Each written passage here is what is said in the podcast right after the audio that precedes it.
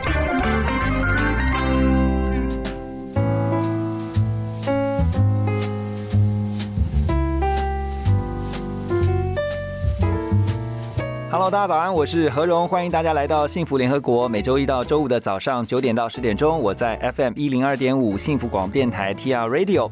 在今天早上，我们要透过岳阳电话连线来了解新加坡当地的状况。哈，我们马上连线到新加坡九六点三好 FM，在线上的是两位主持人，帅哥跟美女。哈，呃，丽怡跟国贤在线上。Hello，丽怡、国贤，你们好，早安。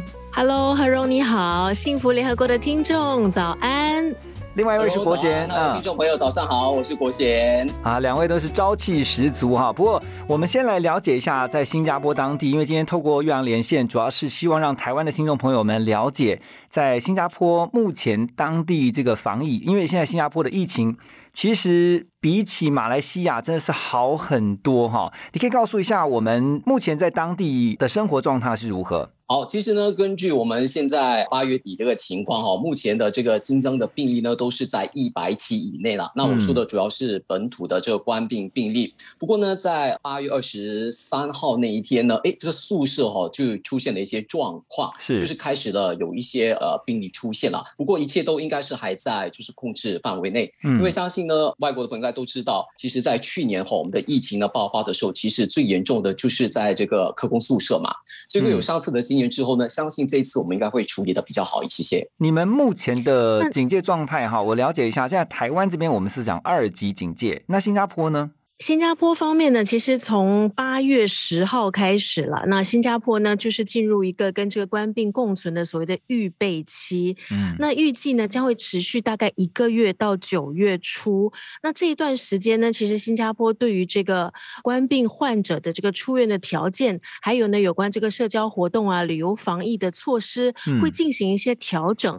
因为呢，我们要做好准备哦，迎接一个跟官病共存的一个时代。以目前情况来说吧，像比如说现在只要你是呃已经接种了疫苗的话，其实都已经可以就是堂食了。然后另外呢，呃，工作场所现在也允许超过百分之五十的这个员工哦回到公司上班，不需要再居家办公了。你们两位现在都已经打过一剂，甚至是已经打了第二剂了吗？疫苗？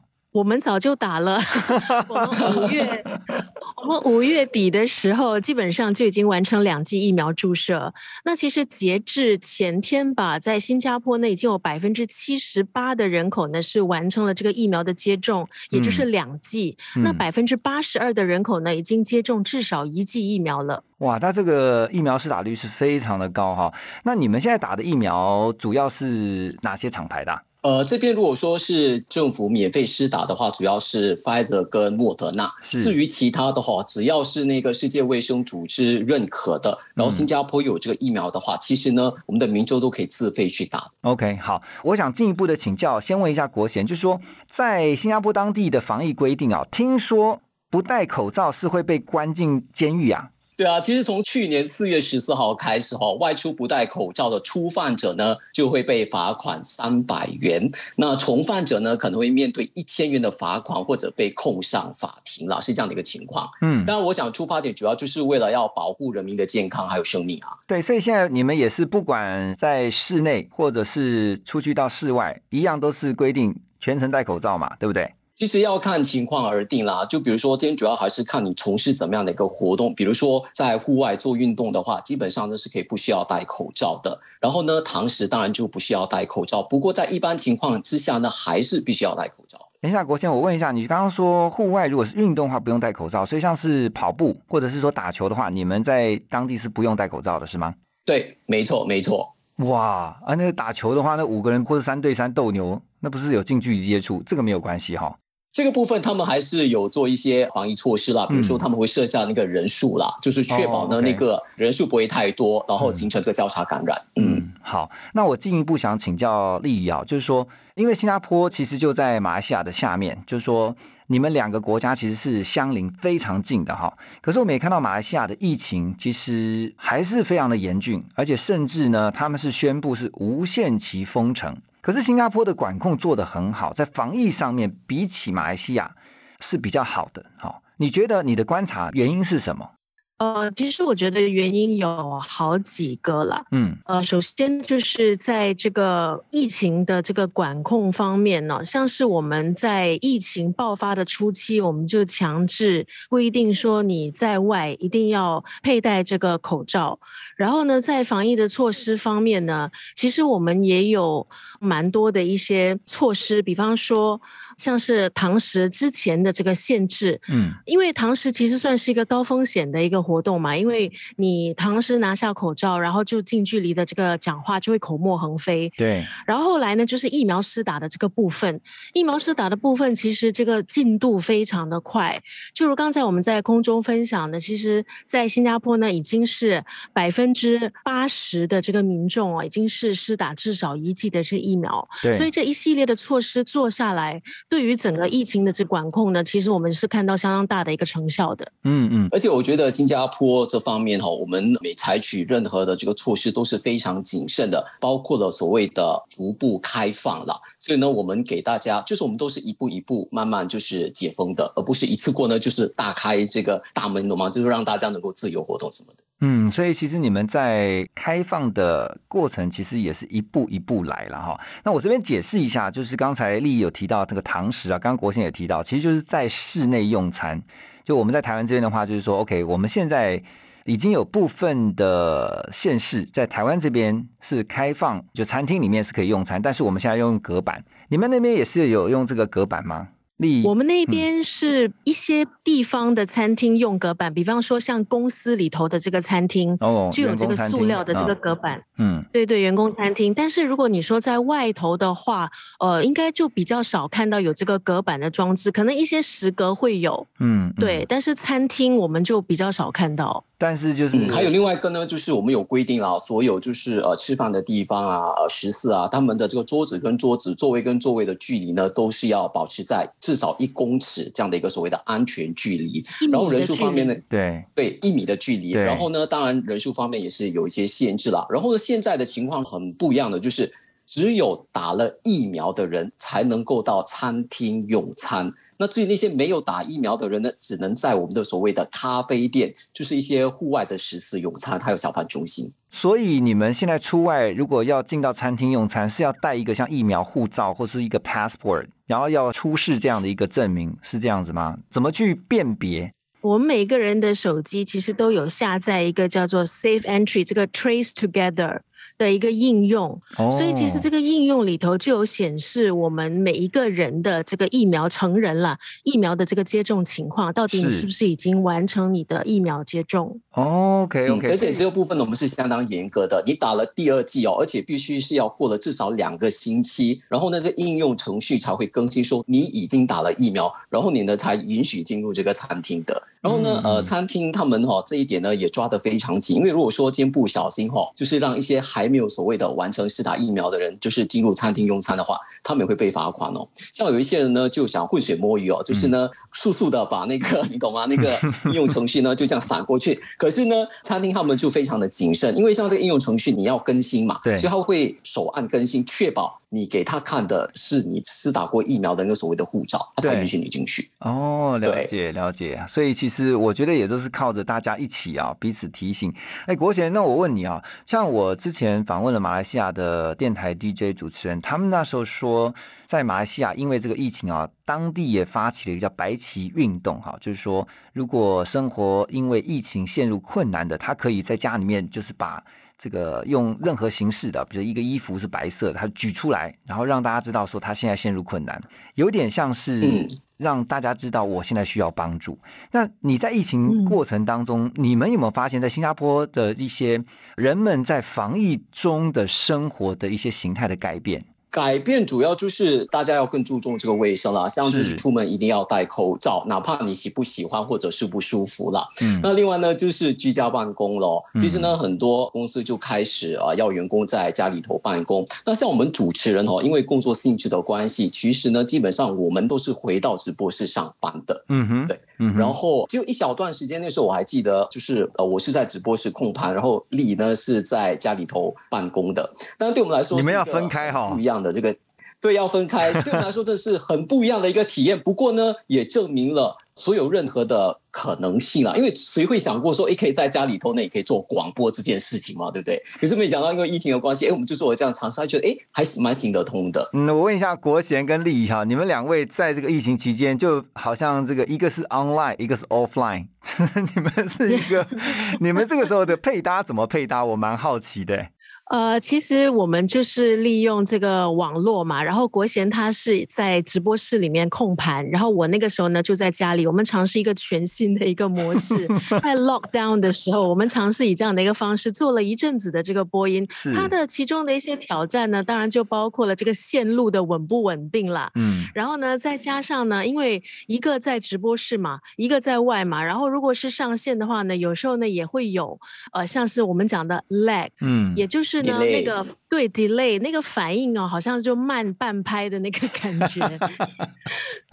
对，所以其实还蛮好玩的。可是我觉得我们很感谢听众在那段是时间的包容，因为他们其实也绝对能够理解说为什么我们当时必须要做这样的一个尝试。那国贤呢而且很？有趣哦，像丽姨的情况是因为家里有小朋友嘛，哦真的有些时候时不时，而且小朋友哪哪管 妈妈在上班嘛，对，时不时就来敲门，你懂吗？那就听到一把小孩子的声音，我就觉得也增加了一些乐趣吧。对，我觉得其实啊，大家后来就慢慢习惯啊，尤其像刚刚你们提到的经验，很多这个 work from home 的上班族的朋友就很有感，就是真的开会开到一半，突然那个妈妈说：“妈妈，我要喝牛奶。”之类的那种话就出来，所以后来大家也就习惯了，就变说在疫情之后哈，很多的新的生活常态就变得就是一个一个出来。那继续，我们想请教两位啊，就是我最近在 BBC 中文网看到了一则报道，就是说新加坡在疫情期间也面临一个很大的问题，就是人才流失。因为新加坡是一个高度国际化的国家，它在这边有非常多的国际的优秀人才啊，在这边工作生活。可是因为疫情啊一阻绝了之后，很多原本在新加坡当地生活工作的外国朋友，他们就没有办法看到家人，非常想念，所以这时候就想说，那我在这个时候不如就直接回到我的故乡，跟家人团聚。当然，我们刚才在私下聊天的时候也发现说，还有很多是跟马来西亚也是啊，有些是从马来西亚到新加坡当地的朋友啊，现在也是好久没有见到家人了，所以先请丽仪来了解一下你的观察。OK，在新加坡呢，其实有很多的马来西亚的朋友在这边生活工作了啊、也有很多我们称他们为粤低族，这个低呢就是心柔长低的那个低。嗯所以呢，其实，在疫情之前呢，是有很多的马来西亚的朋友每天往返两地，好，就是越过长堤来新加坡工作的。那因为疫情期间呢，所以不少的马来西亚的朋友哦，他们呢就没有办法回家，好，就像是滞留在新加坡。嗯，有一些甚至呢，已经是差不多两年没有见到家人，哇，所以只能依靠这个手机啊，嗯然后呢视讯通话啊，这样子保持联系。那我进一步追问利益哈，说如果这些你说的马来西亚，就他本来是用通勤的方式从马来西亚进到新加坡工作，然后回家，可是现在因为滞留，但如果他现在要回马来西亚是可以的，只是就回不来新加坡了，是不是这样子？现在还是必须要隔离，就是如嗯果说你进入新加坡的话，你必须还是要隔离，然后回马来西亚也是一样的情况。你们也是十四天吗补？充如果没有错的话，最新他们的那边的措施是，如果说在新加坡已经就是接种了两剂疫苗的话，那回到马来西亚呢，他们是允许这些回国的民众哈，就是居家隔离的。嗯不过，当然你要居家隔离的话，也要符合一些条件啊，比如说家里有没有老人家啦，然后呢，这个设施适不适合做隔离这个样子。不过，那至少十四天哦，他们还是有机会可以比较更接近自己的家人吧。不像之前呢，就像你所说的，必须要在饭店或者指定的隔离设施呃嗯进行隔离。哦，所以他们是可以回家的。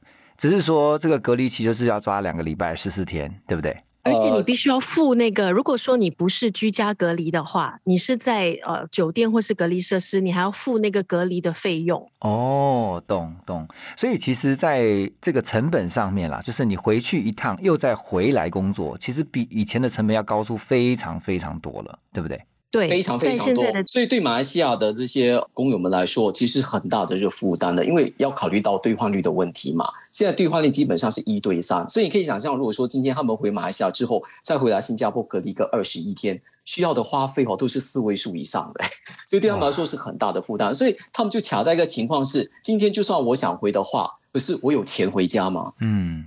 真的好辛苦哦，而且刚才我们在闲聊的时候，其实也聊到说，也因为这样子，建筑业现在是缺工的。其实不只是建筑业了，包括我们的海事业、我们的这个加工业，其实呢都有很多的来自国外的朋友在这个行业。嗯，那为了要确保这个人手方面呢，可以满足这个营运的需要，然后也保持这个领域的这个核心的能力。其实呢，在呃我们新加坡这一边哦，之前呢官方就做出了一些宣布啦，就包括了为了舒缓这个人力短缺的问题，有一些措施，像是呢鼓。力这一些领域的公司加快步伐走向数码化，这样子就可以减少呢对外籍的这些劳工们的依赖。还有呢，公司应该是重新设计工作来吸引更多的新加坡的员工。嗯哼，嗯哼，国贤，那我刚刚提到的，除了你们有稍微分享是在马来西亚这边的这个劳工朋友哈，或是一一般的上班族以外，那如果是外籍人士呢？你有听到说有些像我刚刚讲 BBC 中文网所报道的，他们可能在这个时候选择要离开新加坡，然后回到他们的故乡这样的一个情况吗？嗯，其实类似的报道在新加坡呢，并没有太多的这方面的这个讯息啦。不过。主要的还是这个建筑业吧，因为怎么说呢？因为其实新加坡的这个族哦，很多呢都是靠这些外籍员工的这些建筑工人的，所以呢，因为现在哈这个外籍员工的这个人数哈没有办法恢复到。对疫前的水平，所以呢，我们的这个房子啊建造都被延迟了，所以很多的这些买家哈都没有办法在他们预期的这个时间拿到新的房子，所以这方面呢，对我们造成一定的这个困扰了。不过政府这方面也做了一些调整了，希望能够呢尽量把这个等候新房子的时间呢缩短。哦，就是。像我们台湾这边的话，就是你买一个预售屋，就是他告诉你什么时候大概会有一定的这个完工期。可是现在因为在新加坡当地，这个完工期就往后延。那延多久？他们有讲一个比较明确的时间吗？还是说其实你也不知道什么时候房子会完工？呃，据我们的了解，是他至少延长至少半年的时间以上。OK，那我看新加坡政府有跟人民表表达说。我们要习惯跟病毒共存，就是我们就是把它当成像感冒一样，哈，它就是一定会存在在我们的周边。所以在这个部分的话，人民的这个反应是如何呢？其实我觉得新加坡人基本上都还蛮相信政府的，所以呢，他们也相信。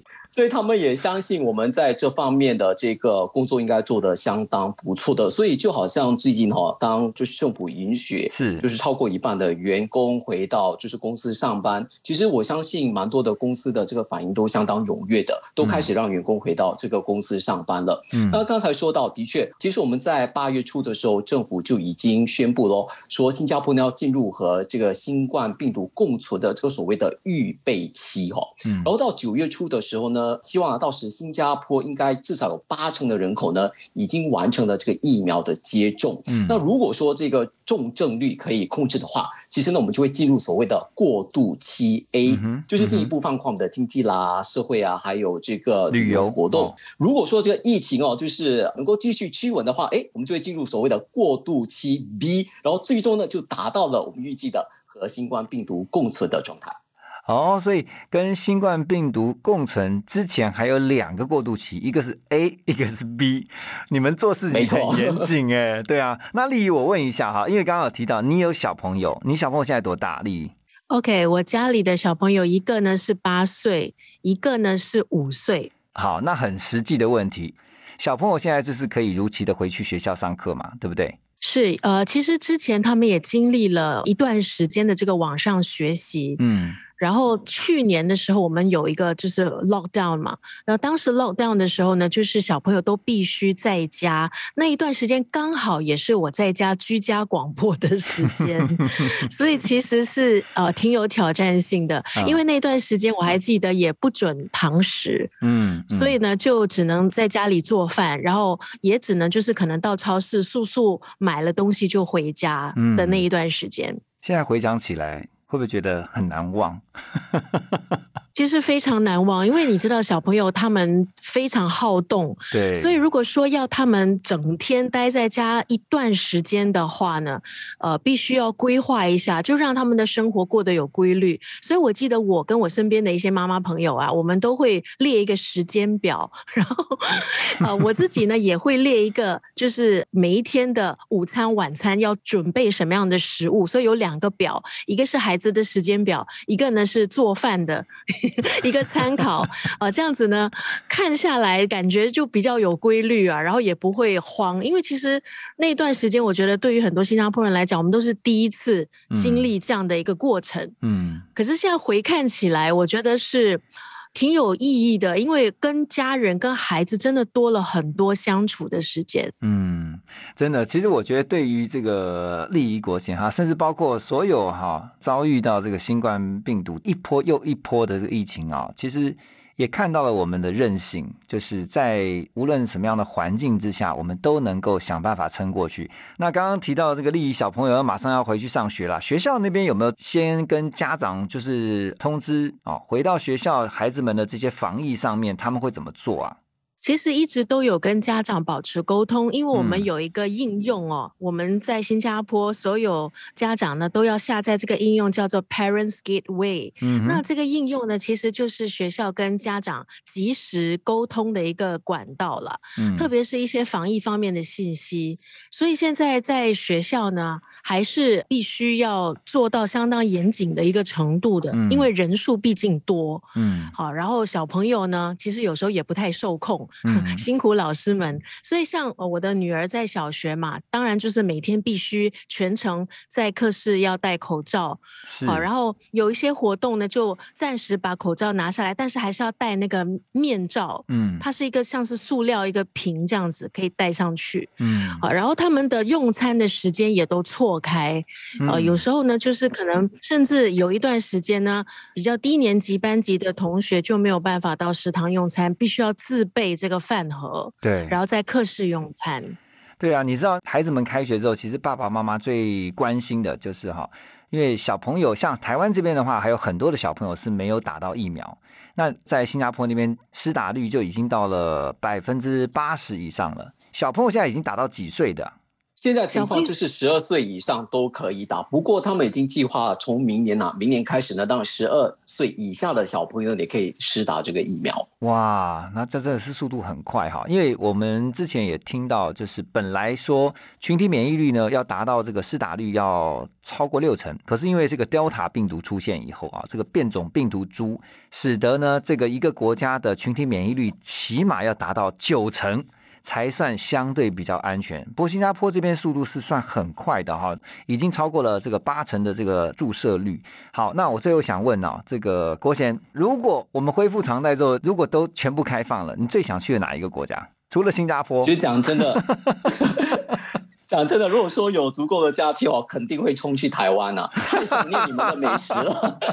其实我跟你讲，我在就是疫情爆发之前哈，出国嘛，最后一次出国其实就去台湾，真的。所以我很庆幸那次，对，没错。而且那个时候呢，是从高雄一直玩上去玩到台北，是。所以我很庆幸那一次就是跑了台湾一趟啦，就是所以很想念台湾的美食。而且老实讲，因为现在很多人都是呃通过网上订购食物，其实我记得在呃阻断措施开始的时候。我还甚至上网，就是订了台湾的土产送到新加坡来。